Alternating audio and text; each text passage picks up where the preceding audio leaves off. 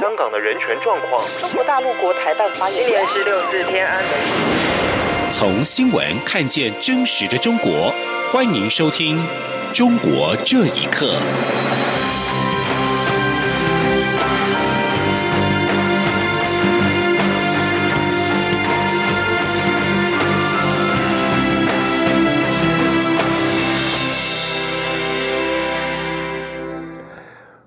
收听《中国这一刻》。美国联邦参议院外交委员会在二十五号通过台北法案，目的是协助台湾巩固邦交。而法案接下来会被送到参议院审议，之后还需要众议院通过，才能够被美国总统签署生效。对此，蔡英文总统在今天上午到桃园出席世界台湾商会联合总会年会开幕典礼之后，受访表示，中国长期以来。以断我邦交为手段，对台湾进行各种的施压，尤其在选举期间，不能排除任何的可能性。许多理念相近的国家也会在各方面协助台湾。总统说，在这段时间，我们已经请外交部门的同仁特别的呃加强呃他们在各方面的作业啊。那务必要全力来巩固我们的邦交。那至于就是说我们的很多的理念相近啊，支持台湾的国家啊，他们也都呃在呃各方面呢能够呃帮助我们来强化我们国民的信心。而总统府发言人张端涵稍早也表示，总统府感谢外交委员会亚太小组主席贾纳德的提案，以及参议院外交委员会的支持，在台湾关系法立法四十周年之际，持续以具体行动支持我国加强在国际社会的地位。特别在中国对台湾外交关系上不断施压，企图孤立台湾于国际社会的同时，更可感受到美国对台湾的温暖跟支持，以及正视台湾在区域和平安全上的角色。针对国安会提出中国升高对台威胁以及介入我大选前世的应对策，陆委会在今天表示，政府会持续利用多元宣传管道，介入中共借选行为。降低其可能性。不过，陆委会也相信，台湾的民主机制运作成熟，台湾人民可以做出一个正确的判断。记者王兆坤的报道。国安会表示，在蔡英文总统争取连任居于明显优势下，北京为扭转选情，对台湾的施压恫吓将会越来越大，介入台湾选举的手段也会越来越多元复杂。这种情势是数十年来。台湾在国家主权及民主政治上所面临的最严峻挑战。陆委会副主委陈明奇表示，国安会召开的跨部会会议，除要完善国家安全防护网的各项法制作为外，更要防止对岸透过网络攻击、散布假讯息及用其他方式影响媒体、操弄舆论。我政府也会持续利用多元宣传管道，揭露中共的借选行为。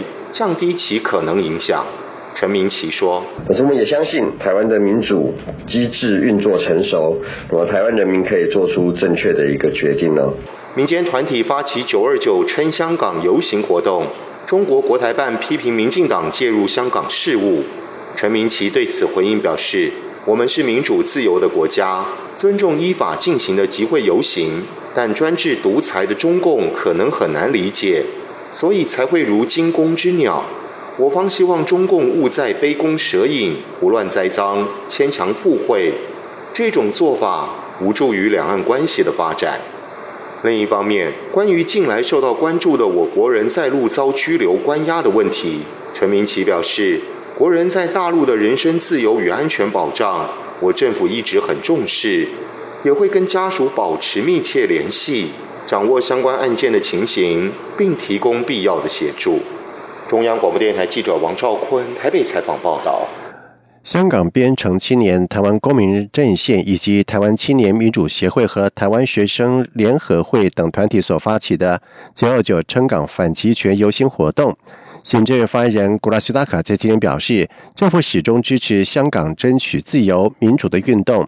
台湾政府从未介入反送中运动，但是对香港所发生的一切感同身受。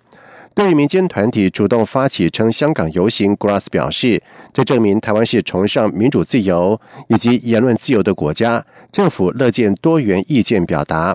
虽然民进党也将亲自组队参加民间团体所发起的“九二九台港大游行”，但是针对中国国台办批评民进党煽风点火，必玩火自焚。民进党副秘书长林非凡在今天强力的回击，强调民进党未介入香港的局势，但是站在民主人权的立场上，民进党会持续坚定支持香港人民争取民主。而实力党团主任陈慧敏也表示，上街头最重要，九二九一个人都不能少。但是实力也认为，处理香港问题的时候，应该拿出具体作为。立法院应该优先处理港澳条例修正草案，让称香港法治化。而在香港反送中运动当中，港人是奋力争取国际支持，似乎已经见到了成效。美国国会众议院外交委员会在二十五号，在无人反对的情况之下，通过了《香港人权与民主法案》。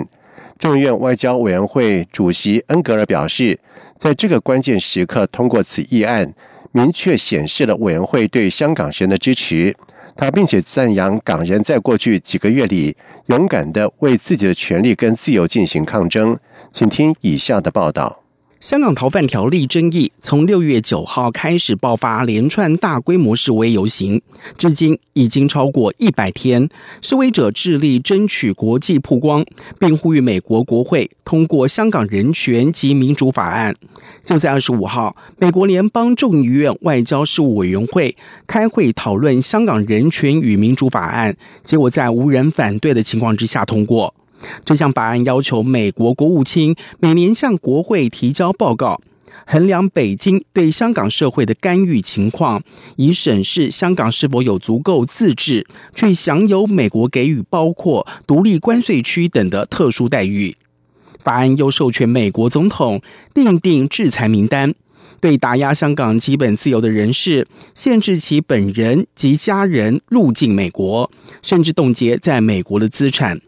法案又明确指出，支持香港人争取行政长官和立法会的真正普选。众议院外交事务委员会主席恩格尔指出，议案在这个关键时刻通过，明确显示了委员会对香港人的支持。他并赞扬港人在过去几个月里勇敢的为自己权利和自由进行抗争。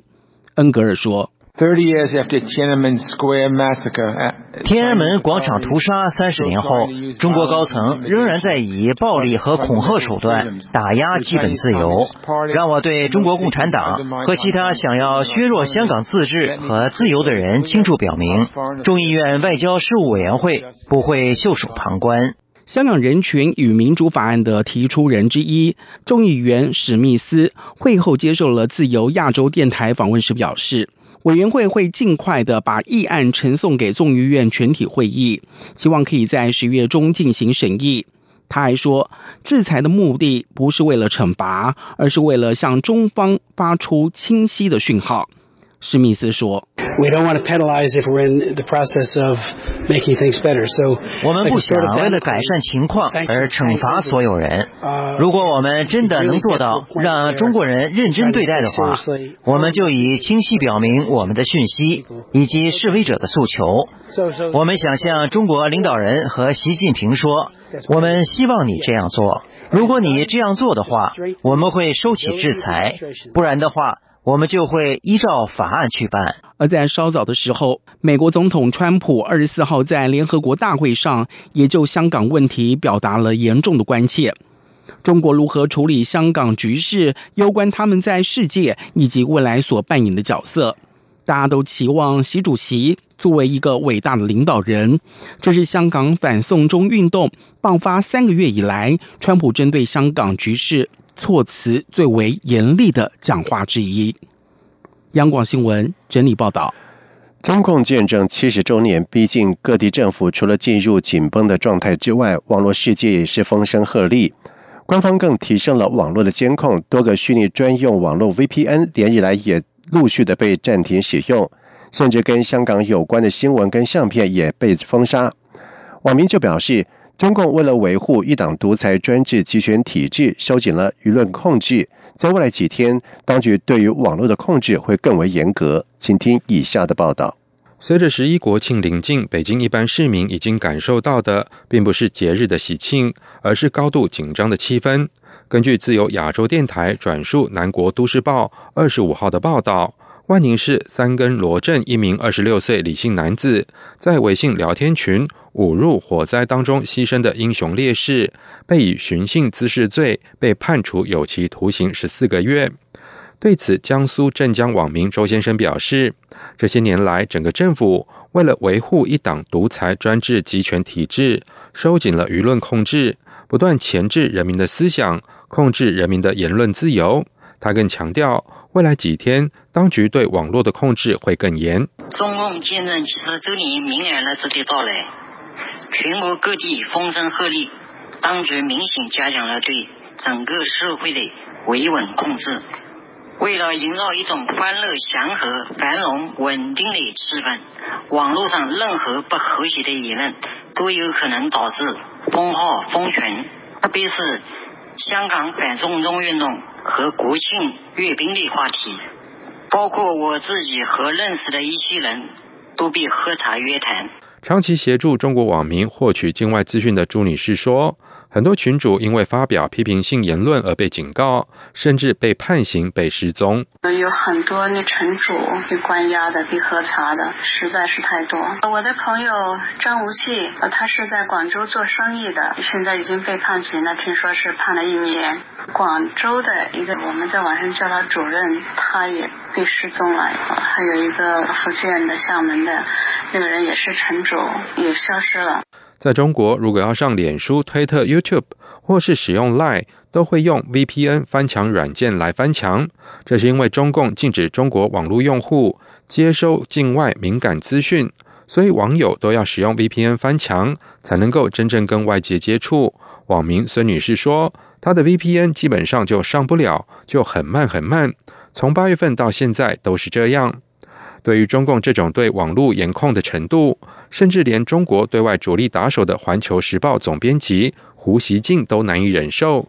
日前在微博发文抱怨，国庆节快到了，上外网极其困难，连《环球时报》的工作都受了影响。我个人觉得这有些过了，在此提点意见，希望得到倾听。但是这篇文章不久之后便被删除。以上新闻由央广整理报道。香港反共政论杂志前校社长刘达文在今天表示，杂志没有打算停刊。最新一期已合刊发行，只是因应当前的经营困境。他并且指出，九月以来，尖沙咀以及铜锣湾等地区因为经常出现反送中示威，以致许多销售杂志的报摊暂时的关闭，连带影响到了杂志的销量。而对于未来情况，刘达文表示，相信明年局势会有所改善，届时报摊重开，情况就会改变。他说，杂志没有打算停刊。而香港主权移交前后，这些杂志因为经营困难或者是政治等因素，逐一的停刊，其中包括九十年代、征民以及开放，而如今只剩下几本，前哨是其中之一。欧洲议会在二十五号下午举办了天主教宗教自由在中国研讨会。由欧洲议会议员索艾德罗娃以及卢森共同主持，邀请了捷克汉学家罗然以及全球基督徒团结阵线执行长汤马斯、寒冬杂志主编雷斯平提以及宗教倡议团体驻欧盟代表希尔玉谈。而这场研讨会是否是梵蒂冈跟中国二零一八年九月二十二号签署中梵主教任命临时协议。至今满一周年，各界关注在中国的天主教徒的现况。罗兰表示，中国领导人习近平上任之后，推动宗教中国化，宗教变成了政治服务工具，为共党统治宣传。而中国向来自己任命主教，所签署的中梵主教任命临时协议，视为干扰台犯的邦交。而希尔则是呼吁。欧盟对于中国迫害宗教自由有所表态，欧洲议会应该检视和中国的关系，而且中国应该允许联合国以及欧盟宗教特使等独立观察员访问新疆等等。以上中国这一刻，谢谢收听。无限的爱向全世界传开永恒的关怀，来自台湾之。